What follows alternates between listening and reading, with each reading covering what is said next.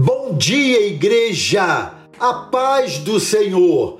Amados, um bom testemunho que damos a respeito da nossa igreja é que ela tem palavra. Aliás, esse é o meu tema hoje.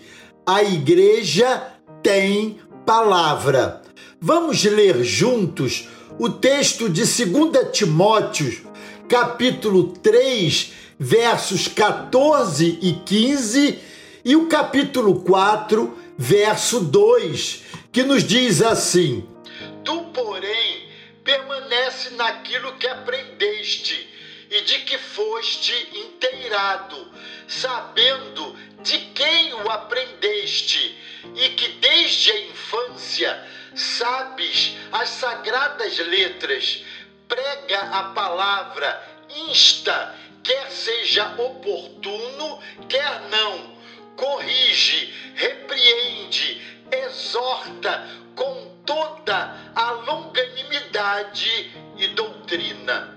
Uma das marcas da Igreja do Senhor Jesus é que ela tem palavra, não qualquer palavra, mas a palavra de Deus revelada nas Escrituras Sagradas, Antigo e Novo Testamento, nossa única e infalível regra de fé e prática.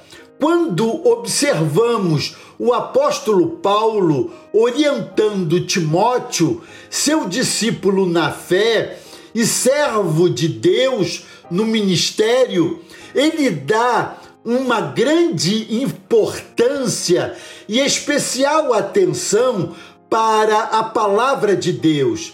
Destacamos aqui dois importantes aspectos nessa palavra. A primeira orientação de Paulo a Timóteo é: permanece na palavra. 2 Timóteo capítulo 3, versos 14 a 17.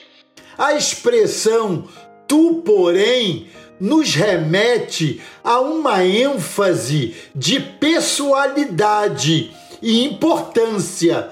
A instrução é direta inconfundível, permanece, mas onde? Na palavra de Deus, pois somente ela pode nos tornar sábios para a salvação pela fé em Cristo Jesus. Isso mesmo, são as sagradas letras, segundo Paulo.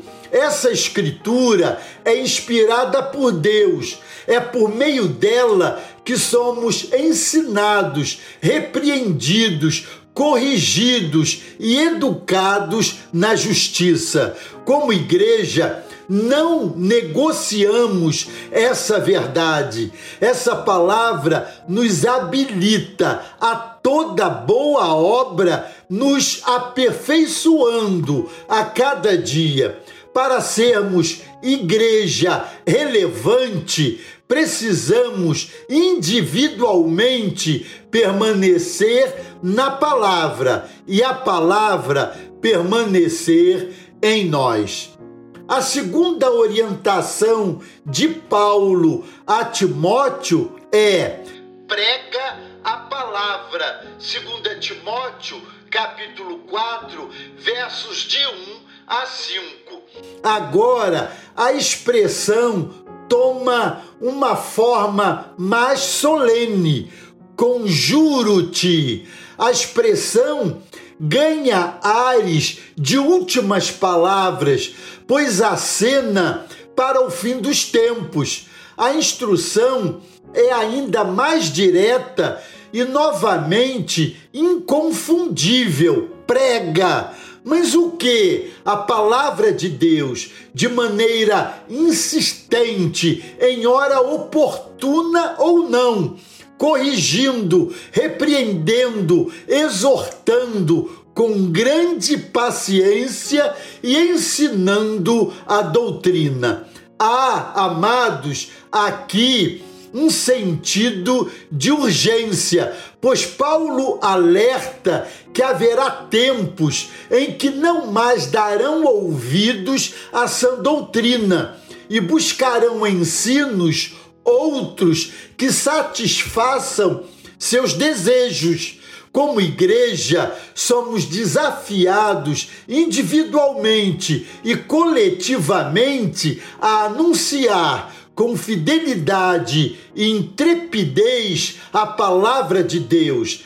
Já vivemos esses dias, amados, dias em que as pessoas sentem coceiras nos ouvidos para ouvirem apenas o que lhes agrada e interessa. Dias em que as pessoas já não valorizam, relativizam e até mesmo menosprezam a palavra de Deus. Somos hoje desafiados e chamados a crescermos nessa relação capaz de nos levar a conhecer e permanecer na palavra de Deus. Somos hoje chamados a anunciar esta palavra bem alto e forte aos quatro cantos da terra, com ousadia e intrepidez, no poder